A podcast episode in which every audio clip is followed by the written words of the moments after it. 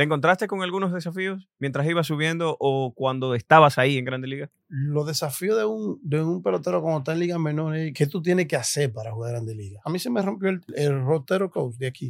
Se me rompió. Yo duré dos años sin tirar una pelota. ¿Qué consejo te gustaría a ti dejarle a tu siguiente generación? Viví tu vida tranquilo, en paz, con Dios.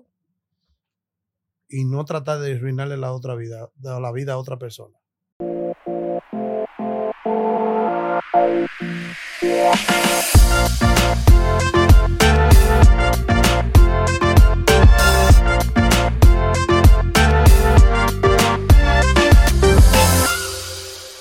Donde hay buena disciplina, hay orden y rara vez falta la buena fortuna. Así lo dijo Nicolás Maquiavelo. Para tener éxito en la vida hay que incluir la disciplina en nuestros planes. Es por eso que hoy vamos a dar inicio a este tu podcast con un invitado de lujo. Se trata nada más y nada menos del siempre determinado, elocuente, ambicioso, sonriente y bien perfumado, Bernie Castro. Pero aplaudan, mi gente, y que y este podcast, y esa energía. Gracias, brother. Gracias por tenerme. Bernie, querido, hasta que se nos dio, ¿cómo estás? Estamos bien, gracias a Dios, y gracias por tenerme aquí invitado en tu programa. Súper contento. Brother, eh, el honor es mío de tenerte aquí hasta que por fin se nos dio, ¿verdad? Muchas gracias, mano. Sé que eh, has estado bien ocupadito, ahora de emprendedor también, de exjugador de grandes ligas, ahora también a tener tu propia academia. ¿Cómo te sientes? Estamos contentos y darle gracias a Dios por, por darnos la oportunidad de, de cada día ir enseñando a los niños de aquí, del área de Nueva York. Y saludable, que es lo más importante. Nice, que eso es lo que se quiere. Bueno, que de eso te vamos a estar hablando también aquí, porque si has visto alguno de nuestros capítulos, nosotros siempre nos regimos por lo que son los cuatro pilares. Pero hablando de salud, es bueno decir salud, pero con un vinito en la mano. Mira lo que te trae a ti. Gracias, gracias. También tengo que agradecerle a mi querida Danilza, tu esposa, quien hizo esto posible. Dale, gracias. así que vamos a, a brindar por ello. ¿Sabes qué me pasó a mí? Tenía, tenía un mes que no grababa. Decidí darme un tiempecito porque estaba bien ocupadito en otras cosas que estoy haciendo. Y fui a presentar el vino después de ese mes y dije, esto es un Jumilla 100%. claro, el vino viene de Jumilla, pero se trata de que es un monastrel 100%. Ok. Este es nuestro Vivir sin dormir. Es un vino orgánico. A mí me encanta en lo personal, te digo, es uno de mis favoritos. Eh, el label es una de las obras de un gran amigo, artista también, muy disciplinado, Eduardo Bermejo, al cual le mandamos un saludo desde aquí, desde Nueva York, a- en España, en Valencia. Bernie, querido, salud. Salud, mi hermano. Gracias, gracias por la invitación. Ahora sí, ¿verdad? Sí. Brother, siempre, siempre a tus órdenes aquí y para mí más que un honor tenerte hoy. Gracias, gracias por la invitación. Eh, hace ratico que me había invitado, pero tú sabes que los, No, los yo entiendo, compromisos yo entiendo. familiares y de trabajo No, el trabajo también. son que un poquito difíciles. Ahora estás. ah, ¿Cuánto tiempo llevas ahora con la academia? Yo tengo alrededor, con la academia, alrededor de tres años aquí. Tres años. Sí. Wow. Eh. Vine, vine a trabajar con una academia, luego me dependicé y hice mi propia academia. Gracias, Nice. a, Dios- gracias a Dios me está yendo bien. Nice, qué bueno, mano. Te auguro todo el éxito del mundo porque sé que eres un luchador y una persona muy disciplinada. Bueno, para todos aquellos que no saben quién es Bernie Castro, Bernie Castro es un ex jugador de las grandes ligas que se retiró joven, pero nos recordamos de esa, esa gloria que vivimos nosotros en esos tiempos de las águilas ibaeñas también. También te vimos jugando con, con los Yankees, eh, los nacionales también de Washington, ciudad a la cual extrañas muchísimo, me acabas de expresar hace un momento. Sí, eh, eh, tuve una, una carrera no, no muy larga por, por las lesiones, pero hay que darle gracias a Dios por todo. Por todo, hermano, Ay, por todo, porque estás que- vivo. A pesar de que tuve una, una cuatro o cinco cirugías, Wow. eh, logré llegar a Grande Liga. No, no me establecí por mucho tiempo, pero Bueno, no, pero llegaste, que es el Gracias a sueño de muchos y cumpliste tus sueños. eh, So, que tocar madera por ello. Claro que sí, gracias. Benny, querido, como te expliqué hace un momento, nosotros aquí nos regimos muchísimo por lo que son los cuatro pilares del poder. Eh, ¿Cómo estás tú ahora mismo a nivel de fe? ¿Crees en Dios? Siempre, sin Dios no hay nada. Yo siempre, yo soy un, un temeroso de Dios. Yo siempre Amén. eh, he creído en Dios y yo en el lugar que yo estoy, yo creo que no creo en Dios, yo me voy. bueno, aquí lo tenemos. Yo sé que su presencia está aquí porque es mi socio en este Sí. proyecto de Tertuleando con Giovanni. Las finanzas, Bernie. ¿Cómo estás? ¿Quedaron para los chicles? ¿Quedaron unos chelitos cómodos en la Grande Liga? Tú sabes que yo no, no jugué mucho Grande Liga. Tú sabes Ok. que cuando tú no juegas mucho Grande Liga, tú no picas mucho. Pero gracias a Dios, yo me sabía mantener. Eh, Bien. Terminé de jugar, me continué trabajando con organizaciones y ahí vine para acá. ¿Entiendes? Que es lo más ¿Te importante. manejaste bien? Sí. ¿Manejaste bien tus finanzas? ¿Fuiste disciplinado? Exactamente. Nice, nice. A nivel de familia, ¿Cómo estás? Súper feliz, contento. Gracias a Dios tengo una esposa que, que le doy gracias a Dios por tenerla a ella. Tengo mis hijos que siempre son saludables. Desde, desde el primer día que nacieron, los cinco son saludables. amén. Eh, tú sabes que la- a nivel de, hermano. de- de ya de, los padres y madres, a nivel de la edad, van sufriendo su, sus añagues, como le dicen. Ah, Pero eso es cuestión de edad. Pero gracias a Dios mi familia es una familia saludable. saludable, qué bueno, Sí. hermano. Amén por ello. Y a nivel de salud, ¿cómo te sientes tú? 100%. Eh, eh, te estoy, te- con decirte que esta es, yo tengo aquí viviendo en Nueva York seis años casi, no he visitado un médico. Wow, qué bien, hermano. Sí, Qué bien. ¿Y las cirugías? este, ¿Te sientes bien de después de todo eso? ¿No Sí, te ha eso- afectado eso- con el transcurso de los años? esas son cirugías que quedaron en el pasado, tú sabes que son cosas que Ujú. me pasaron a, en- en- a nivel de juego, Sí. porque yo jugaba un juego muy agresivo No, recuerdo esa pelota, y mano. entonces eso era- eso provoca muchas lesiones. Pero ya como no juego, ya no, no, no, no hay más lesiones. Yo tengo una anécdota, eh, Bernie, que, te, que siempre quise contártela. Resulta que un día estaba, estaban ustedes practicando en el equipo amateur de Esperanza, Carlos Juan Marrero, al cual le mando un saludo, Ok. y tú estabas ese día, estabas allá practicando también, haciendo una de las prácticas tuyas. Y yo voy llegando para verlo a ustedes practicando. Yo era un carajito, como 14, 15 años, algo así tenía. Y Marrero, con su tiguerada, me dice, ¿y el uniforme dónde está? Yo me quedo que uniforme. Usted me dijo a mí que había práctica. Me dice, mira, ¿cómo que yo no te dije que había práctica? ¿Y el uniforme? Me mandé corriendo para mi casa, que vivíamos ahí a par de bloques del play. Y nos pusieron a jugar. En una te toca el turno a ti, bateando a lo izquierdo, y yo estoy jugando en el right field. Hermano, tú pegaste una maldita línea por ese right field, bro, de que el play no tenía grama, y yo veía grama, yo no sé de dónde salía. de tan duro que iba esa línea. Y lo chulo es que yo en vez de meterle dique de frente, yo agarré, me puse de lado, pa, la agarré de lado, agarré mi bola y la tiré tranquilo. salí de ese problema. Salí de eso, pero ya tú estabas en la tercera base hace rato. Qué risa, mano. Es una muy, bonita anécdota que tengo de que tuve el placer y el honor de verdad de, de haber participado en ese juego donde tú estabas practicando, hermano. Así que salud por ello. Sí, salud, salud. Salud, salud. Venga, venga. Mm. Bueno, mi gente, recordarles a todos ustedes que nosotros nos encontramos hoy en los estudios de Higher Production, aquí en el Bronx. Eh, aquí es donde nosotros estamos grabando lo que es este tu podcast, Tertuleando con Dionis. Yo soy Dionis Reyes, un servidor, y aquí estamos como siempre, pasándola bien, bastante bien. bueno, Bernie, muchos estudios han corroborado de que la disciplina genera una mayor felicidad en las personas. ¿Es cierto eso? ¿Te sientes tú que gracias a lo disciplinado que eres también has podido encontrar esa felicidad? Sí, sí, yo creo que eso es 100% de acuerdo, estoy de, 100% de acuerdo con eso, porque eh, especialmente en el área de deporte, si tú no tienes disciplina, tú vas a durar poco. Exacto. Y también el recorrido que ustedes tienen que, que llevar, que como yo acabo de mencionar, primero comienzan ustedes con las prácticas cuando pequeños, luego pasan por, ayúdame, corrígeme también, ¿eh? Pasan por lo que es eh, el equipo eh, selección nacional del país, luego amateur, ¿verdad? Béisbol amateur, ya luego pasas a, a AA o pasas... Eso, eso es, eso, tú sabes que antes se llevaba mucho eso el sistema, ya ahora normalmente, perdón, eso no, ya eso casi se ha ido eh, eliminando, Eliminando. en Dominicana, ya casi no se juega amateur, ya los niños a la edad de 11, 12 años lo llevan a un programa, Wow, pero las academias, si tú no estudias, tú tienes que estudiar. Antes, las academias no, no, no existía eso. Tú firmabas, si tú no estudiaste, ol- olvídate, eso no importaba. Ahora no.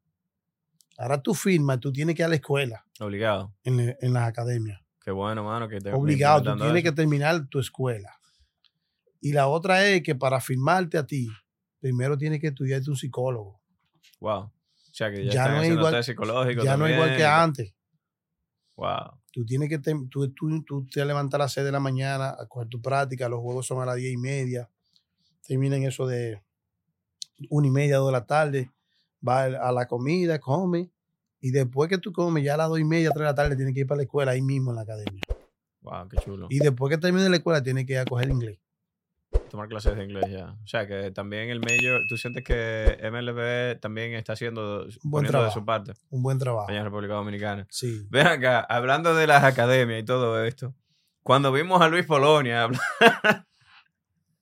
hablar de los esteroides y las cosas, tú como profesional también del béisbol, yo sé que tú viste, ¿cómo, cómo lo miraste tú ese tema? Mira, es un tema muy delicado, porque es que, eh, hablar del esteroide, yo no te puedo decir, ejemplo, un decir, eh, Beirut no lo usó, porque en ese tiempo eh, no existía toda esa, toda esa prueba de esteroides. Chora. Entonces, eh, la- yo creo que en ese aspecto la MLB ha fallado mucho, con muchos peloteros que deben estar en el Salón de la Fama y no lo incluyen en el Salón de la Fama. Gracias a eso. ¿Tú sientes que gracias a José Canseco cuando, cuando habló aquella vez y jodió? El, el problema es que tú no puedes culpar a una gente por algo que no es prohibido.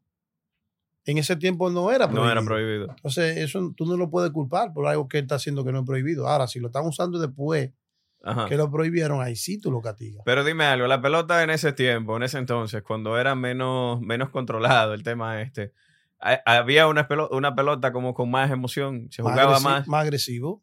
Sí. Tenía más emoción. ¿Y ahora qué sientes tú cuando ves un partido de béisbol ahora mismo? Yo lamentablemente no, no veo mucha pelota. Ya. Ya se me ha ido la emoción por, por, por- por la pelota porque han tratado de cambiar el juego y no lo van a cambiar. Bueno, ahora como veníamos hablando nosotros ahorita, tú me dices que hasta que no se acaben, hasta que no canten AO 27. el juego no se acaba. Quieren cambiarlo, pero no lo van a cambiar, porque son 27 outs. Tiene hora de empezar, pero no tiene hora de terminar. Exacto. Entonces, Entonces eso. tú te das cuenta ahora en el verbo de ahora Ujú. y tú te chequeas al más de, al más de 30 o 40 peloteros que se dan 200 ponches al año.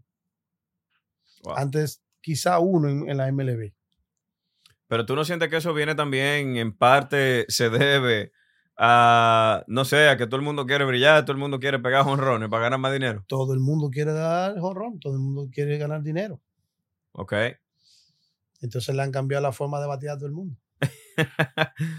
Pero ¿no sientes tú que, por ejemplo, tú llegaste a ver la película Moneyball, la cual fue protagonizada por Brad Pitt, donde este habla del- de lo que él hizo con el equipo de Anaheim, por ejemplo, y cómo Boston luego replicó el tema de envasarse más y, y olvidarse, olvidarse de lo que son el tema de los honrones? Sí, es lo mismo que estamos hablando. Ellos quieren cambiarlo, pero no lo van a cambiar. Porque el juego se trata de que manote. No importa cómo, pero el que Sí. manote. Al final al cabo, el que manote es el que gana el juego. La simetría que están usando ahora ha eliminado, no ha eliminado, ha retirado peloteros que todavía pueden jugar. Ok. Y lo va a seguir retirando. De aquí en adelante tú vas a ver pocos peloteros que te van a durar 10 años en Grande Liga.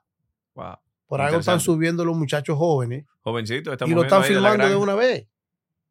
Lo firman ahora, ya el año que viene le dan un contrato de 10 años, ya los 10 años está fuera de pelota. Bueno, pero es lo mismo que pasa con, la, con el fútbol soccer, que vemos cómo agarran estos carajitos de 17 años, los suben arriba, ya 10 años, ¡pum! Dentro, carrera dentro son- de, son cortas. Perdón que te interrumpa, dentro de 10 años tú no vas a ver peloteros de 35 años para allá en Grande Liga. Wow. Interesante eso. Interesante. O ahora tú lo buscas y quizás tú vas a ver uno. Ya lo están sacando todo. Todos los peloteros viejos para su casa. Retirándolo. Son chamaquitos jóvenes. Sí, no, así estamos viendo. Bueno. Por otro lado, me dice producción, Bernie, de que tú no llegaste aquí con la mano vacía, que tú eres un hombre abundante, Sí, yo te traigo que tú no trajiste un regalito. Tú esta- te pusiste a ver que el programa con Danil. Te traje un regalo para que no te quieras. Gracias, my brother. Mielkina, miren qué lindo. me Sí. regaló este hombre. Ah, vio el, el episodio eh, pasado donde yo dije que me Sí. leía 50 libros. Bueno, entre que me lo leo y lo escucho, eh, corrección, porque también escucho muchísimo en mi carro cuando me toca conducir. Mielkina, mano, Sean Wallen, muchas gracias. Miren el libro que me regaló este hombre. How to make no shit happens. Y miren de la mano de quién, mi gente. eh. Bernie Castro. Hermano, muchas gracias. Muchas gracias, brother. No, por ahí te damos tu botellita de vino ahorita para que tampoco te vayas con la mano vacía de aquí, de este show. Bien, bien. Brother, nosotros tenemos siempre que estamos aquí en este programa, eh, también hacemos lo que es, desglosamos un tópico, ya que así como acabamos de escucharte, tú tienes ahora lo que es tu academia de béisbol, donde estás entrenando niños, estás todavía eh, trayendo todas esas habilidades que, que aprendiste, tanto en- dentro del campo como también fuera, y, y cómo sigues dando servicio con, con la comunidad. Es interesante, mano, lo que estás haciendo, así que te felicito por ello y te reconozco. Muchas gracias por venir y compartirlo en el día de hoy, de verdad que sí. No, gracias, gracias a ti. Me siento súper contento de venir haciendo eso. Porque eso es, eh, como yo le explico a los padres, no es con, la, con el plan de que los niños sean peloteros profesionales, sino que tú los sacas de la calle. Y más de la calle y de aquí. No ¿no? solo de la calle también, sino también de la casa, mano, porque como vemos todos estos carajitos aquí, lo que quieren es PlayStation, Sí. Xbox, y están metidos en un cuarto y no salí de ahí. Tú llevas a tu niño, ejemplo, tú llevas a tu niño al play ahora a las siete y media, 8 de la mañana. Y nosotros te lo entregamos a la una. Cuando sale de ahí, es a comer y a bañarse, a dormir. Y sale de ahí con régimen, como dice mi abuela. Que tú lo dejas ahí, que va a durar 5 horas jugando en la casa, no es lo mismo. No, claro que no. Y vas a tener también un niño más saludable, más energético, también más despierto mentalmente. sí. Qué bueno, mano, te felicito por ello, te reconozco. Salud. Salud, brother. Me decían que te gusta el vino, ¿verdad? Espero que te, te haya gustado. De vez en cuando yo me doy un traguito de vino. Sí. Benny, querido, eh, hablando de nuevo de lo que fue tu carrera en el béisbol, ¿nos puedes tú describir en ese viaje como jugador de béisbol eh, cómo empezaste y cuáles fueron algunos de los aspectos más destacados de tu carrera? ¿Nos puedes compartir algo? Mira, yo empecé a, a, a, gustarme el béisbol desde, desde que yo tengo conocimiento. Yo vivía en un campo que, que si yo te llevo al campo, tú dices, no, tú no te criaste aquí. Un campo bien, bien, bien, en el tiempo mío, bien atrasado. Pero lo mío era pelota. 24-7. A mí me enviaban, 24-7 era tu a mí me enviaban a llevar el desayuno a la parcela, al viejo. Yo duraba una hora para llegar, pues yo mismo narraba un juego con un bate, me tiraba piedra y volvía para atrás. Mi papá le compraba regalos a los hermanos míos y yo le dije, ¿qué tú quieres que te compren? Un bate y una pelota. Wow. Lo mío era pelota. Yo tenía un primo que jugaba juvenil y yo me le enganchaba en el motor con el bulto para ir para el play, nada más para andar con el bulto de él y verlo jugar. Y lo mío era pelota, pelota. Llega un momento en que ya me gustaba tanto y yo aprendía tan rápido que ya yo a la edad de 12 años yo jugaba con los hombres Wow, mano. y me buscaban en todo el campo, me buscaban para jugar con diferentes equipos. Entonces llega un momento que le- yo estaba estudiando y la escuela me quedaba muy lejos. Pero tú estudiaste, tú, tú, tu niñez fue todo en Esperanza también, ¿verdad? Mm, Yo llegué a Esperanza a la edad de 15 años. A los 15 años. Oh, wow. Entonces, un día yo llego a la casa y le dije a mi papá que, que yo no quería seguir estudiando más. Que yo me iba a Esperanza para mi mamá. Que yo quería ser pelotero. Y me dijo, ¿tú estás seguro? Y yo decía, pues te vas. Me fui, dejé la escuela, dejé todo. Interesante. Y cuando llego a Esperanza, mi, mi mamá me lleva a practicar allá atrás del liceo. Ahí fue que yo conocí a todos los muchachos. Oye, qué bien. Entonces mamá me dice que yo que me va a inscribir para estudiar. Yo le dije, no, doña, yo no vine a estudiar. Vine a jugar pelota. Yo vine a jugar pelota. Si en un año yo no firmo, yo vuelvo para atrás a estudiar. Pero yo no voy a estudiar. Yo voy a trabajar en la mañana y en la tarde en el play. Yo llegué a Esperanza en febrero 4 del 96 y Wow. firmé septiembre 24 del 97. Wow. ¿Cu- ¿Cuál fue tu primer equipo? Los Yankees. Con los Yankees. Sí. ¿Y ellos también te subieron a Grandes Ligas? No, yo con los Yankees no jugué Grande Liga. Yo hice mi último año de, de Liga Menores, yo lo hice con ellos el año, en- el pin train entero. Ok. Y, y jugué triple A con ellos en el 2008. Fuimos campeones. Entonces ya para el 2009, ellos me ofrecieron un contrato otra vez de triple A Liga Menores. Y yo le dije que no. Ya yo estaba cansado. De la AAA. Ya yo tenía, yo tenía una tendonitis en la rodilla que no me dejaba correr. Entonces ya los doctores decían que para yo poderme sanar tenía que de- descansar. Wow, mano. Y tú, un tipo que todo, todo lo que te, que te, que te vimos Eso y glorificamos como- en tu era, te eh, veíamos que tú volabas. Era como decirte a ti, corre el carro tuyo sin goma. No. Eh, ya no podía. wow. Decidí no jugar más. Wow. ¿Te, te paraste por un tiempo? Duré eh, todo el año del 2009 sin jugar. No jugaste hasta que te En recuperaste. ningún lado. Si me quedé allá, me, sen- me sentí menos mejor. Ahí vino un cambio en la Liga de Invierno. Las Águilas me dejan libre. Y voy con el Licey. Juego bien. Me da un contrato a México. Pero en México, después que estoy allá, me saltan con un, De atrás para adelante, como yo. me, me firman un contrato y cuando llego allá me saltan con otro. Yo le dije que no, que me iba para mi casa. Cogí para acá, para Nueva York. Entonces yo lo demandé a ellos Ok. y tuvieron que pagarme mi dinero. Después, después que estaba aquí, me llaman para que vuelva para atrás. Yo le dije que no, que yo no vuelvo para allá. No, y menos después de que te hayan hecho algo así. ah, Me fui para Dominicana, jugué un año más y después decidí retirarme. Te retiraste, pero tú también jugaste aquí, jugaste con los Nacionales de Washington. Sí, eso Y fue. con los Orioles. Yo jugué Grande Liga con Washington 2000, o- Baltimore 2005 y Washington 2006. Ok. Eso fue después que los Yankees me cambian a mí a San Diego. Ok, cuando los Yankees te cambiaron a San Diego. Los Yankees me cambian a San Diego en el 2002. Ahí yo voy a doble A, me lesioné la rodilla. Me recuperé, voy a triple A 2004, 2003. Me lesiono, me operan, me pierdo casi un año sin jugar. Entonces, en 2004, yo estaba en el Forime Rote, ellos me sacan del Forime Rote Ok. y yo quedo agente libre. Entonces ahí viene, yo firmo con Orioles. Con Orioles y ahí subes Me entonces a manda- Grande Liga. Me mandan a Liga Menores y yo, me- yo agarro la triple A y le exploto y me suben. Qué bueno, man. Qué heavy, mano, qué heavy. Bernie, ¿qué realmente te inspiró a ti a seguir eh, una carrera en el béisbol? ¿Hubo algún jugador o momento específico que realmente te motivara? yo creo que ah, eh, la motivación mía eh, desde niño era mi papá, que jugaba pelota. Y yo iba, yo iba al play a verlo jugar a él, y esa fue mi, mi motivación. Ya cuando tú eres grande, que ya tú eres profesional, ya yo trataba de ver la, la cosa positiva de los peloteros. Ya. Que por qué, ejemplo, yo ve- siempre veía por qué Roberto Lomar es el mejor segunda base de Grande Liga. Buf, eso eran unos tiempos que eran este muchacho, como Omar eh, Vizcal. Porque, eso, porque esos tipos estaban en Grande Liga. Entonces tú te asesoras. Esos tipos están ahí porque hacen esto y esto, esto diario. Entonces déjame yo hacerlo. Porque yo quiero ser como ellos. Y, y sentiste tú que, porque Sí, me dio yo que resultado. te vi como fanático, yo siento que sí. Me Pero ¿cómo te resultado. sientes tú?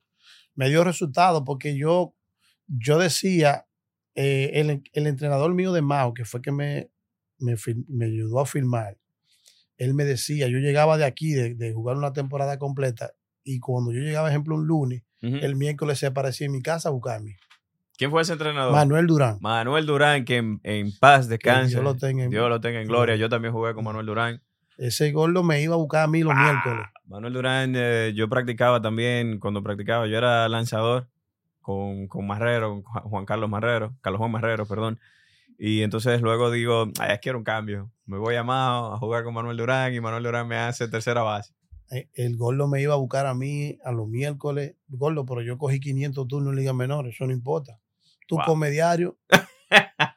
y, y me Era un llevaba personaje, para- era un sí, personaje. sí. Dios lo tenga en gloria. Esa gloria. wow, qué chulo, mano, qué heavy.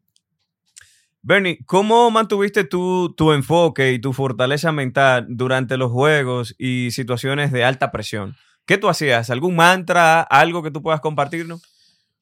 Eh, bueno, eso de, de- de la presión es algo que tú tienes que dominarla. Tienes que aprender a dominarlo. Sí, porque si tú no dominas, Ajá. se te va a hacer difícil. Al momento, ejemplo, esos juegos de Águila y Licey, que eran unos momentos difíciles, a mí en particularmente me ayudaron mucho. Los primeros juegos que yo jugué con Águila y Licey, yo, yo no, no se podía mirar para la grada. Wow. Entonces son momentos que ya tú lo, lo dominas, ya cuando tú vas a Grande Liga, no te hace efecto. Pero yo he visto también una diferencia ahí entre otros, en otros estadios. Por ejemplo, tú ves como en los Yankees, por lo menos los jugadores de los Yankees interactúan con el público. Cuando tú juegas aquí con los Yankees, eh, ustedes, tú le dices, Bernie, fulano, güey, ellos interactúan contigo. Pero vas a otro estadio y no pasa eso. Lo que pasa es que cuando, por ejemplo, tú como, Ajá. como latino. Tú vienes aquí a Nueva York. Aquí tú nada más escuchas a los latinos voceando. No, y los blancos. No, Blanco no, tú no lo escuchas. Sí, pero tú no lo escuchas. Y se Por emborrachan. ejemplo, yo vine aquí, cuando yo vine con los Orioles, yo di un, un, un hit en contra de Marmusina y cuando yo pisé primera que vos doblé, me voceó un fanático una palabra que no te puedo vocear. De, la grada. Yo me lo, me lo miré y me reí porque ¿qué voy a ¿Qué hacer? a hacer? No te vas a poner- De la única forma lo mismo que hacen los de ahora, que se lo gozan. Mm. ¿Me entiendes? Porque tú no te puedes poner a discutir con fanáticos. Tú sabes que no, da eso venir. Pero tú como pelotero, tú no escuchas. Ay, Por eso que tú ves que los peloteros cuando están en el círculo de espera, no miran para los no lados, miran para los lados para, para poder Porque enfocarse. están enfocados, no escuchan. O sea que cuando haya mucha crítica a tu alrededor y de todo el mundo atacándote, ya sea en el ambiente de trabajo, donde sea, sigue mejor enfocado en lo que tú, No en lo que tú sabes que, que te va a dar resultados. Exactamente. Eso es lo que te va a seguir a ti mantenerte, o sea, enfocado y lograr, y lograr tus metas. Dicen que establecer eh, tus metas y un plan de ejecución es, es bueno también para hacer, o es el primer paso realmente para tú ser una persona disciplinada. Sí. ¿Sientes tú, por ejemplo, como acabas de compartir cuando veías a Lomar jugar esa segunda base? Tú decías, ¿por qué están en Grandes Ligas? Claro. Te tocó a ti también estudiar eso y, Sí, tú tienes que estudiar la y cosa. ejecutar ese plan. Tú tienes que ejecutar las cosas que tú sabes que te van a ayudar. Exactamente. Bueno, por eso estamos aquí nosotros, porque yo hice también mi research y mírame, Hay aquí estamos hacer. en los estudios. Hay que hacerla. Bueno, paso dos, dicen que también reconocer esas áreas de oportunidad para seguir siendo disciplinado. Porque dicen todos tenemos un talón de Aquiles. O sea, a mí me gusta el helado, no te lo voy a negar, pero yo hay una noche cuando veo que me está saliendo una barriguita, digo, espérate, espérate. Ah, no, no. Por ahí no es. Tú sabes que el, cuando tú, ejemplo, cuando tú eres pelotero, que ya tú estás, el pelotero no hace dieta. Ok, tiene que comer. Sí, porque el pelotero quema mucha grasa. Eso es cierto, tiene O que sea, estar. tú no puedes ir, es muy difícil tú ver un pelotero en liga menores, en grandes ligas, diga, haciendo dieta. Porque es que el pelotero está, ejemplo, un pelotero que juega en grandes ligas está desde la una en el play. Ya. Corriendo, bateando, practicando, un juego, un juego de tres horas. Sí, pero también da otra vaina que como tú dices, eh, para tú eh, para tú no provocar ese efecto particular entre, entre lo que es tu, tu disciplina o que te saque de ese enfoque. eh, por ejemplo, el irte de fiesta. Tú sabes que tú, do- por ejemplo, tú trabajas de lunes a viernes. El domingo ya estás en casa. Tú no te vas a poner de que a beber el domingo para ir el lunes a trabajar o No. irte al play de No. que, que borracho. Tú tienes que ser disciplinado en todo lo que haces. Exacto. Eh, ejemplo, eh, estamos hablando a nivel de pelotero. Ya cuando, tú eres pelotero y tú sabes que tú tienes juego mañana a la una, es muy difícil que un pelotero que tenga en los tiempos de nosotros, ya eso no se usa. Tú tienes juego domingo a la una. Tú no puedes salir un sábado por una discoteca y acostarte a las 4 de la mañana. O sea, que no. Ahora, si el juego a las 7 de mañana, tú te puedes acostar a las 4 de la mañana. Porque tú puedes dormir hasta las 3 de la tarde. Ya. Eso hacían los peloteros de antes. Ya los peloteros de, ahora, es muy difícil tuvo un pelotero de ahora en una discoteca. Se están cuidando más los muchachos Se ahora. cuidan más, porque antes no había tanto internet, no había tanta cámara. Ahora donde quiera que tú estás tan grabando, Te están tirándote grabando, cualquier fotos. video es un viral. Sí, te te imagínate tú, imagínate tú sobre todo de los Yankees, que tú salgas por una discoteca hoy, que te graben y al otro día tú vas y juegas y te haces dos errores y pedís los Yankees. No, muchachos. Van a subir todos los videos tuyos de la discoteca. de una. Antes no existía Están eso. los memes, mira. Antes que no hay quien lo existía- aguante. Antes no existía eso. También para, para ser disciplinado hay que identificar tu motivación. La motivación, ¿tú crees que nos permite a nosotros eh, estar conectados a- con esa fuerza de voluntad interior que tenemos? Sí, sí, tú tienes que estar motivado. Pa- Para, lo que tú vas a hacer, tienes que estar motivado. Ya, Sí. Eso está bien porque... Si tú no te motivas a hacer algo que tú quieres, tú estás perdiendo el tiempo. Eso, eso es cierto. Eso es cierto. Ahora, cuando Porque- tú haces algo que te gusta, tú estás más motivado. y tener ese propósito claro. Por eso el tema también que, como acabamos de decirlo, reconocer las áreas de, de- de oportunidad para seguir siendo disciplinado. Eh, también eh, ese propósito. Por ejemplo, tú que decidiste salir de, de tu campo y, y tuviste el coraje de decir, espérate, me voy para Esperanza. Y gracias a Dios, mira, mano, tú Sí. fuiste en grandes ligas. Estuviste en las grandes ligas y hoy eres una persona que nos or- enorgulleces a todos los que te conocimos en el pueblo también de Esperanza y todos dominicanos. Lo pusiste en alto y a gozar en esos tiempos. Águilas, Licey. Sí, sí. Se gozó bastante. Muchas. Sí. Si has llegado hasta aquí en este video, quiero de verdad agradecértelo de corazón, porque gracias a ti podemos seguir construyendo y haciendo lo que estamos aquí haciendo en este tu podcast tertuliano con Diony. Así que sigue dándole fuertemente a ese botón de me gusta, sigue compartiendo con tus amigos y familiares. Yo soy Diony Reyes y sigue pasándola bien, bastante bien. ¿Todavía sigues tú en contacto con alguno de tus compañeros? Sí, yo con todo, con todo lo que jugaron con, conmigo en los tiempos míos, yo con todos los peloteros, en ejemplo, hablando de las águilas, todos esos peloteros que jugaron conmigo, Polonia, Roberto Castillo, Los muchachos de las águilas. yo me mantengo en contacto con ellos. Sí. Nice, nice. Qué heavy. Ven acá, eh, Bernie, dicen que también para seguir siendo disciplinado hay que aprender a manejar la procrastinación. El tema ese de que el pro- procrastinar es el... eh, voy a hacer eso ahorita, yo lo puedo hacer. Y luego cuando tú lo tienes todo junto, no, No. terminas haciéndolo. Tú tienes, si tú decides, eso es como tú decís, eh, déjame ir a hacer do- do- dos sprines. No, lo voy a dejar para mañana. Y mañana se lo acumula, entonces tú no estás trabajando. Te está quedando mal a ti Tienes que hacerlo. Tienes que hacerlo. Por algo lo- los peloteros en la academia progresan. Porque cuando te manden a hacer algo, tienes que hacerlo obligado. Aunque no quiera. Por eso dicen que tienes que tener la intención, también tienes que tener la atención y la actitud. Porque si no lo tuvieras, esos tres puntos, esos tres factores, entonces seguiría- siguieras haciendo nada. No va a hacer nada. Vas a dejar todo para Exacto. después y terminas dejando todo, todo ahí, acumular y no haces nada. ¿Cómo te sientes tú acerca del estado actual del béisbol? En comparación con cuando jugabas, ¿hay algún cambio o desarrollo que, que aprecies? Porque ya sabemos el que va no te agrada, pero hay uno que tú realmente aprecias de estos cambios nuevos que hay. Bueno, yo, con respecto a lo que estamos hablando de, de, antes, de ahora, no, Ajá. no estoy de acuerdo con muchas cosas. Lo único que a mí me, me- lo más que me agrada ahora es que le están dando la oportunidad a muchos muchachos jóvenes, que antes no se veía. Nos echamos muchachos de 19, 18 años, de clase A, doble A para Grandes Ligas. Era muy difícil eso antes. Tuve tanto juventud en Grandes Ligas. Wow.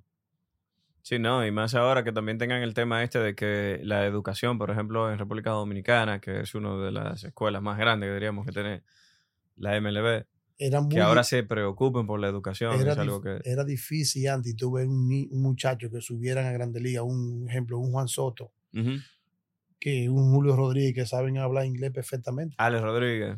Pero Alex se crió aquí. Sabemos que se creó aquí, pero... Julio Rodríguez. Ujú. Esos muchachos que se criaron en Dominicana, nacieron en Dominicana, Pedro Martínez. ya saben hablar inglés antes de subir a Grandes Ligas.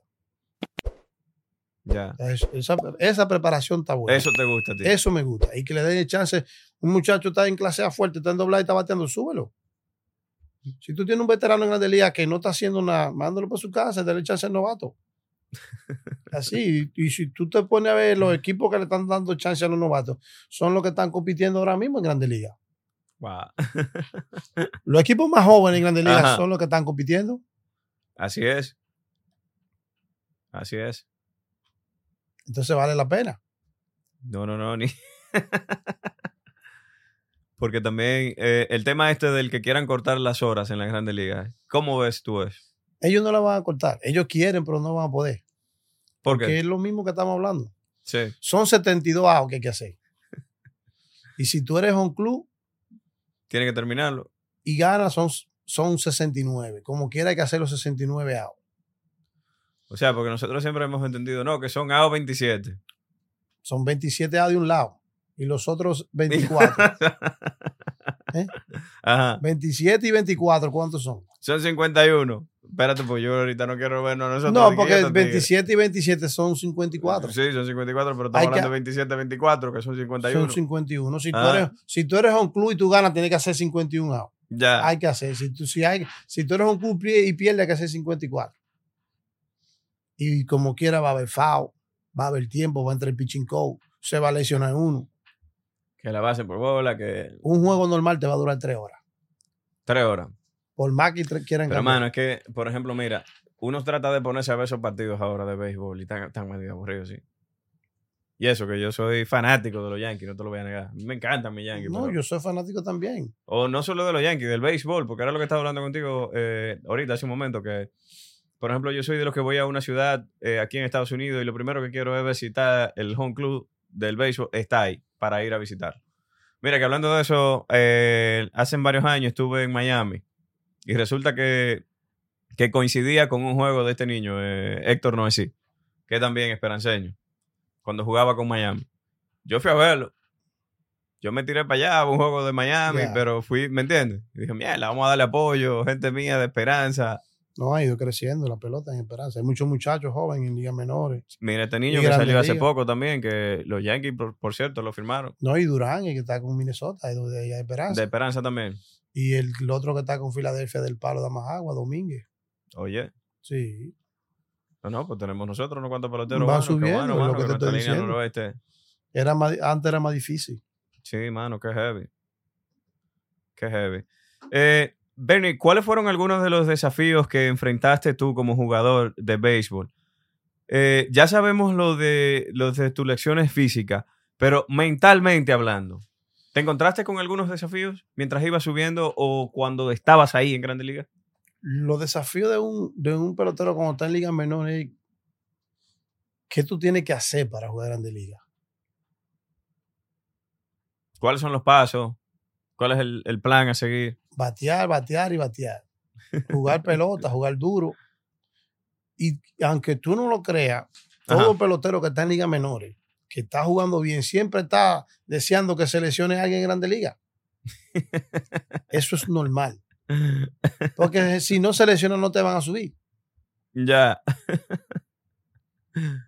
Todos los peloteros te van a decir lo mismo. que seleccione uno, ese es su anhelo. Claro, porque tú quieres subir. Pues claro.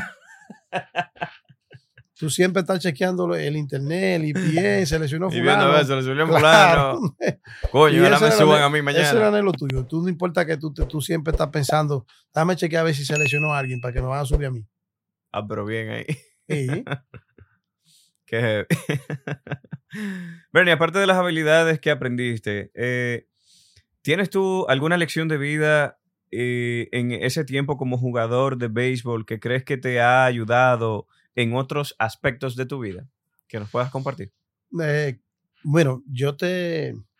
El segundo día de yo subí a Grande Liga, yo llegué como ahora mismo esa historia, yo llegué como a las dos y media al play. Y Sammy Sosa me dijo a mí, Sammy estaba con los Orioles cuando eso, con Baltimore. Wow. Me jaló y me dijo, oye, no vuelva a hacer eso nunca más. ¿Qué fue eso? ¿Nos puedes compartir? Llegué tarde. Ay, ay, ay. Sí, no te- tarde, para mí era normal. Lo que pasa es que en ligas menores, llegar a las 2 de la tarde en un play, tú estás temprano. En Grande Liga, llegar a las 2 de la tarde, tú estás tarde. Ok. Un juego a las 7 de la noche, tú tienes que estar ahí a las 12 o a la 1. Entre la Porque- práctica, tú tienes que estar en No, el club, porque ahí se, tú comes en el play, vas al gimnasio, Te bañas, tú duermes. eh, vas a hacer tu drill, al cage, vuelve para atrás, bate afuera, corre. Eso está en no descansa, no haces nada más. Sí, descansa. tú puedes hasta dormir ahí adentro. Cuestión es que tú estés ahí. Temprano. Exacto, porque si me dice a mí, si tú eres el caballo, ejemplo, en ese tiempo el caballo era Miguel Tejada de Sammy Sosa. Mm. Y si yo llego, si yo, cuando yo llego, ellos están ahí. Estoy tarde. Está tarde, sí, porque... Y eso me sirvió de experiencia a mí. Y no fue que yo llegué tarde. No, exacto, sino que tú todavía no No, conocías. ya lo de ahí para allá yo a las 11 estaba camino para el play. no, cualquiera. Te- y te habló un grande. Sí, porque me dijo la verdad. Sí, no, claro, para que te claro. lo diga el man y yo te lo diga un gringo, te lo digo yo. Wow, qué heavy, man. Sí, Qué bien. ¿Qué crees tú de Sammy Sosa? ¿Debería estar en el Salón de la Fama? claro que sí. Eso lo creemos Y todos. Barry man. Bonds, Roger Clemens, esos tipos tienen que estar en el Salón de la Fama, porque es que tú estás culpando a una gente que, De algo que de era algo que, de algo que no era que no era, eh, no de- era- de- en ese en los tiempos de ellos no era ilegal. ¿quién te dice a ti que esos tipos que están en el salón de la fama Abel Ruiz esos tipos no No usaban me esta- metían su vaina. esos tipos usaban su esteroide también jugaban borrachos Que era peor. y quién te dijo a ti que ellos no lo usaban pero tú no lo puedes probar porque en ese tiempo no existía No había cómo. No ni, se, ni se conocía. entonces todos esos tipos que hicieron su numerito pónganlo en el salón de la fama que ellos tienen derecho a estar ahí Exactamente. Ojalá y esta gente dejen su pendejada y, dejen el tema este del woke de Nation. Que hablando de eso, ¿cómo ves tú? está pasando, se está dando un fenómeno, especialmente en Latinoamérica, en República Dominicana. ¿Cómo ves tú el ámbito político allá? Yo no soy muy político, ¿no? Yo sé que no, pero Yo, aquí siempre estamos yo, yo nunca he creído en eso, en ninguno. en ninguno.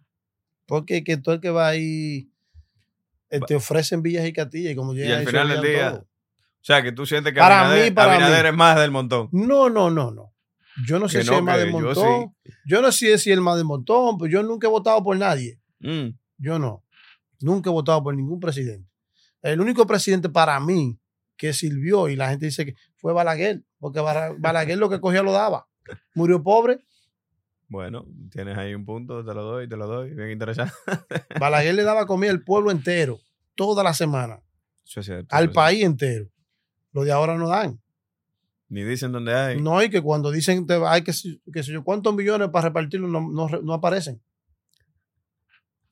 Se quedan Entonces, ellos yo con su nunca he creído en eso. Yo nunca. Yo, Y no. entra dinero, y entra dinero. yo de política yo soy nulo. Cuéntame algo. eh, porque sé que tu niño mayor está jugando también béisbol, eh, aparte en tu academia también. No, el mayor no, el mayor mío, tú sabes que yo tengo un niño de 24 años. Oh, ok. Sí. Ah, no, pero ya es un en hombre. está en, lo en la academia de policía y todo y- y ahora mismo. Sí. ¿A dónde? ¿Allá? ¿Aquí? Aquí, él vive aquí. Oh, nice. ¿Vive contigo aquí en Nueva York? No, él vive, él vive en California. ¿En California? Nice. Qué heavy. man. Pero Benjamín, que es el tercero, sí, Benjamín sí. Benjamín tiene 12 años. 12 años tiene. Sí. No, yo vi a Benjamín parece, parece de 15, 16, de lo alto que está. Por ahora vamos bien. Porque tú sabes que pueden variar, pero por ahora yo lo veo bien. Vamos Tú lo ves ahí que está enfocado en su, en su entrenándolo todos los días para ver si sacamos algo bueno de él. No, yo sé que sí. Sí. Tiene, tiene de dónde sacar, tiene Sí. de dónde salir. O sea, que solo lo esperamos con Estamos fajados en eso. Otra cosa, mi querido, que, que me, que quería hablarte, porque sé que en tu proyecto, por ejemplo, de Bernie, eh, Bernie Castro Academy, tú también estás preparando niños para el tema de lo que es eh, la Little League of Baseball. ¿Cómo vas con eso? ¿Algunos prospecticos ahí, algunos nombres que nos puedas compartir? Sí, tenemos, tenemos, tenemos varios muchachos ya que Nice. ya yo tengo alrededor de 4 o 5 años con ellos que están a nivel ya Sí. avanzado. Wow. Y a mí me encanta eso. Me encanta entrenar a los niños, desarrollar lo que ellos vayan aprendiendo. Y para mí es más que un honor cuando tú me llevas a un niño de 8 años que no sabe agarrar un bate, que ya a los 4 o 5 meses ya el niño sabe batear y el niño sabe parar. No, eso, eso es chulo. Eso es, eso es un, un halago que tú como coach no hayas dónde, dónde ponerlo. no, pero también sé que tú, tú tienes tu propia academia, pero también haces eh, prácticas privadas, ¿no? Sí, pues eso va, tú sabes, cuando tú tienes tu niño ya que lo tiene en un paquete, trabajando con grupo, al padre que te dice, mira, yo quiero que tú me trabajes en privada, pero normalmente la privada se dan en tiempo de frío. Ok. A- ahora, ahora en en, verano tú no. Ahora en verano lo que tenemos es campamento. Tenemos un campamento de 8 de la mañana a 12 y media del mediodía. ¿Y dónde lo tienes localizado? Ahí en la 242 y Broadway. En la 242 Broadway, eso es en el parque de Van Cortlandt, aquí en el Bronx. Exactamente. Parque muy bonito, una zona muy bonita. Sí, Qué bueno, ahí mano. estamos ubicados de lunes a viernes de 8 a 2 y media. De 8 a 12 y media, Mm. de lunes a viernes. Entonces la ¿Quieres compartir tu número de teléfono para que te vea la gente que te va a ver con pantalla? de- Dáselo ahí en esa cámara. mi número de teléfono es 347-356-3645. Solamente negocio, ¿eh? No que, Sí. que pongan inventar. que- Estamos ahí ubicados de lunes a viernes. Entonces, ahí en invierno nosotros trabajamos los 7 días de la semana. Ahí Nice. sí incluye la privada y, y todo junto. Nice, nice. Bernie, querido, ¿cómo ha modelado tu experiencia como jugador de béisbol profesional, tu perspectiva de la vida, el éxito y la búsqueda de tus pasiones? Yo diría que eh, cuando tú sueñas con algo y tú sales a buscarlo, no te detengas. O sea, eso te ha ayudado a ti a... Sí, Seguir tirando no para adelante siempre. Porque yo soy, yo soy un trotamundo que yo he tenido, yo he pasado por todas. yo salí de un campo, como te dije, eh, a una ciudad, a una ciudad Wow, que mano, cuando sí. yo llegué allí, yo me sorprendí a ver los amigos míos. Y todos los amigos míos que estaban adelantados, yo llegué con una meta, yo les rebasé. Le pasaste Y a pesar de eso, yo tuve cinco operaciones y yo no bajaba la cabeza. Yo llegué a Grande Liga porque la meta mía era llegar a Grande Liga. O sea, que tú cuando, te, cuando sentías que la vida te daba, espérate, tú agarrabas y más le metías. Más te A mí, subías, a mí más se te me rompió, a mí se me rompió el, el tendón del, de, Ujú. de- el, el rotero coach de aquí Ujú. se me rompió. Yo duré dos años sin tirar una pelota. Wow. Y en el 2001, cuando yo regresé a jugar, yo fui a las águilas. Y cuando yo me vi ahí con todos esos caballos, yo dije, no, esto no soy yo. No, pero que esa- bro, yo todavía me recuerdo esos juegos, esas águilas con ustedes ahí, tú, Luis Polonia, Pero había que estar ahí para. Batista. No, eso fue, eso fue una época dorada Porque lo equipo. que, lo que yo viví ahí es algo que la gente te va a decir. eh, ah, pues tú jugaste con la gente. No es que tú jugaste, había, ah, no es como ahora, había que ganarse los puestos. Eso es cierto. La pelota de antes era difícil. Ahí los veteranos te, te paraban del asiento de la guagua. Hey, ve- novato, venga, que ahí voy yo. Entonces ya tú tenías que hacer, era como la policía, tú tenías que hacer tu, tu raya. Tu reverencia. No, tú tenías que hacer tu numerito para tú tener tu silla. Te sentaban en una Ah, silla. la guagua. Claro, te sentaban dos bolos, de a dos en una silla, pero ya cuando tú tenías tu número, que tú eras, ya tú habías hecho número, ya te, tenían, te ponían tu silla, esa es la silla tuya y no se sentaba nadie. Ahí se Así sienta- era la pelota de antes, igual que la Grande Liga. La Grande Liga cuando te subían, tú tenías que caerle. O sea, que toda esta ñoñería que estamos viendo No, ahora, eso no se vivía antes.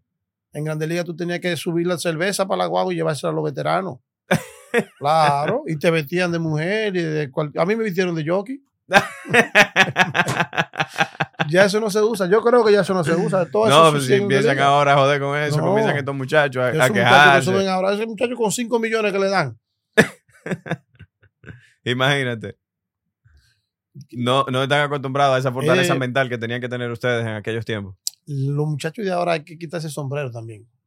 No, claro. Porque un niño que tú le das 15 millones Y que no pierda la cabeza. para así. jugar pelota y sigue jugando, tiene la cabeza bien puesta. Porque un niño con- con 5 millones de dólares para tú ir para un play a coger sol no es fácil. hay que pensarlo. O sea, que sientes tú que, que están, Que claro, sí, que también. Hay están bien, sí. están enfocados, también los padres están haciendo lo suyo, porque No, imagínate. porque hay muchos muchachos que le han dado millones en Dominicana y están fuera de pelota. Wow. Porque cuando tú le das a un niño 2, 3, 4 millones, ya la muchacho, ese muchacho no está pensando en llegar al barrio, andar en la pasola que andaba. Quiere andar Ya en quiere andar en una jipeta del año. ¿Me Así entiendes? es. No está pensando, ¿tú crees que es fácil un, muchacho con 5 millones de dólares pensar en un domingo que vas a su casa el sábado? Arranca un domingo para una academia con un sol. Hay que pensarlo. Tú Sí. con, tú con ciento y pico de millones de pesos en el banco. y que para una academia trancarte un domingo a las 12. Pero no sientes tú que eso- esa mentalidad también no te, no te, lo que hacía era estancarlo en vez de agarrar y, y subirlo, porque No, porque eso depende, depende de la educación que tenga el niño. ¿Entiendes? Tú- Entonces, por eso tú también sientes que está, que está la MLB ahora haciéndolo bien con el tema del psicólogo, haciéndote el test psicológico mira, y yo, hablándote. yo, yo trabajé tres años con Anaheim y dos años con los Piratas. Ujú. Y la entrevista mía, quien me la hizo fue un psicólogo. Wow. Bernie, pero yo me he tomado el vino yo solo, Bernie, no te veo a ti el- ahí. El psicólogo. ¿No te la- gustó? No, Perdona. está bueno. El psicólogo de la academia es que te entrevista a ti. Y el psicólogo de la academia es que te vota a ti. El, psicólogo es que vota a los muchachos.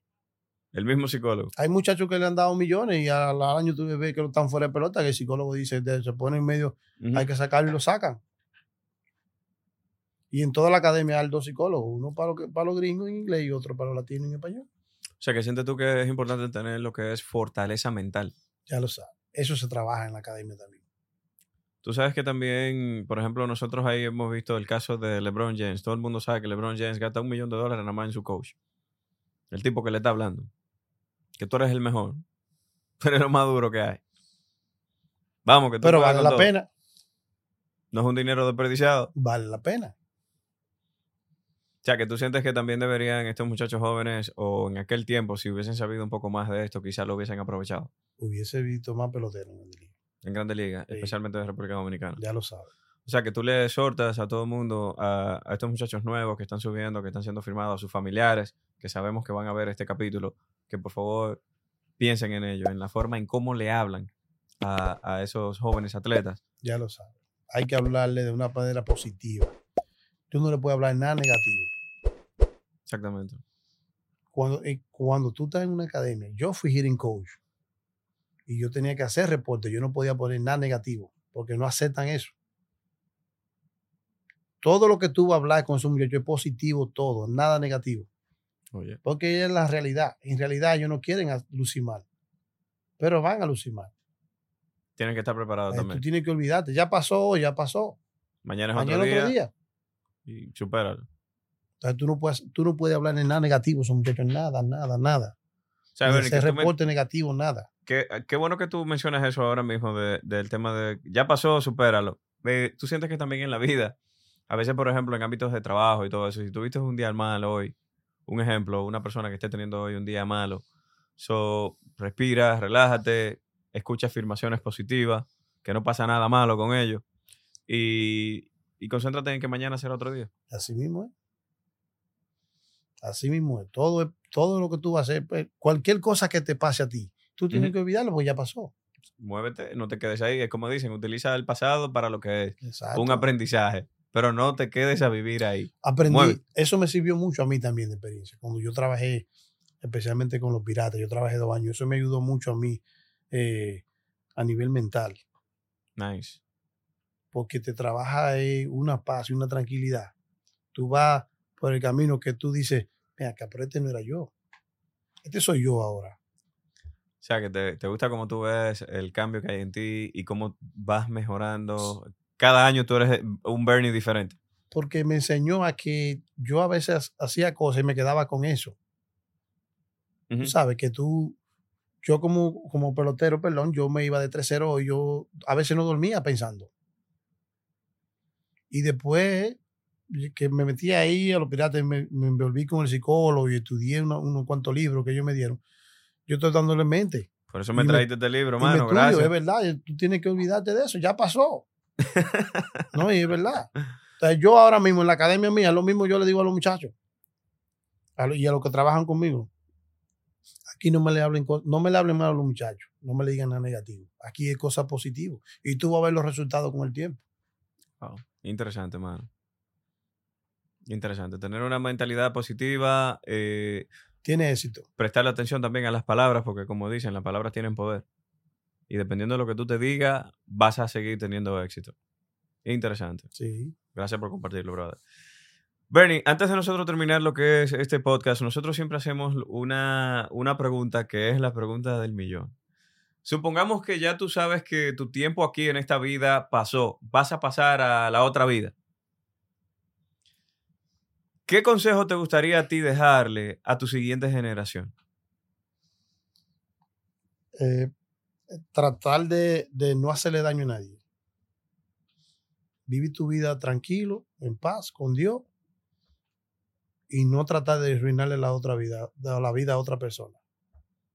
Sientes tú también que hagan el bien y no miren aquí Sé feliz sin hacer daño a nadie. sin hacer daño a nadie. Poderoso, mano. Te reconozco por. Ey, Muchas gracias por compartirlo. Gracias a ti, brother.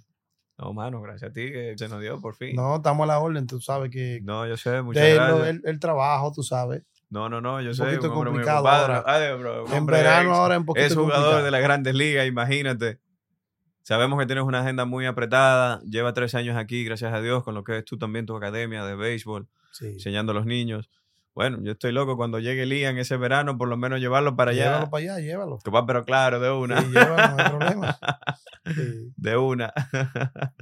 Bernie, querido, muchas gracias nuevamente por venir aquí. Eh, el tiempo ya se nos acabó, pero estamos más que agradecidos, hermano, con todo esto que nos has enseñado, de cómo ser una persona más disciplinada. También ese, ese viaje que nos diste ahí por lo que fue tu tiempo en las grandes ligas, también en ligas menores. Gracias de verdad, mano, por toda tu experiencia y por todo lo que acabaste de compartirnos en el día de hoy. No, gracias a ti, brother, por la invitación. Siempre es un honor. Tú sabes Estamos que estas puertas están abiertas. ¿eh? Igual yo. ¿Algún último consejo que quieras darle ahí en esa cámara a toda la gente que te va a ver y escuchar? No, sé, con lo mismo que estamos hablando, ser, ser feliz, vivir tu vida, eh, hacer bien, no hacerle daño a nadie, que es lo más importante. Vivir en paz. Paz mental es muy importante, especialmente paz- en estos tiempos. La paz no tiene precio. Bueno, mi gente, muchísimas gracias. Este fue un capítulo más de este tu podcast Tertuleando con Dionis. Yo soy Dionis Reyes. Recuerda, por favor, suscribirte a este nuestro canal. Comparte cada uno de nuestros episodios. eh, comenta también, deja tu comentario. Si tienes alguna opinión, algún tema que te gustaría que habláramos o invitáramos a un profesional del tema a desglosarlo, por favor deja tu comentario, deja tu opinión debajo en la cajita de comentarios aquí en YouTube o en cualquiera de las plataformas digitales en las cuales nos estamos distribuyendo y escuchando. Yo soy Dionis Reyes. Este es un capítulo más de tu podcast Tertuleando con Dionis. Así que sigue pasándola bien, bastante bien.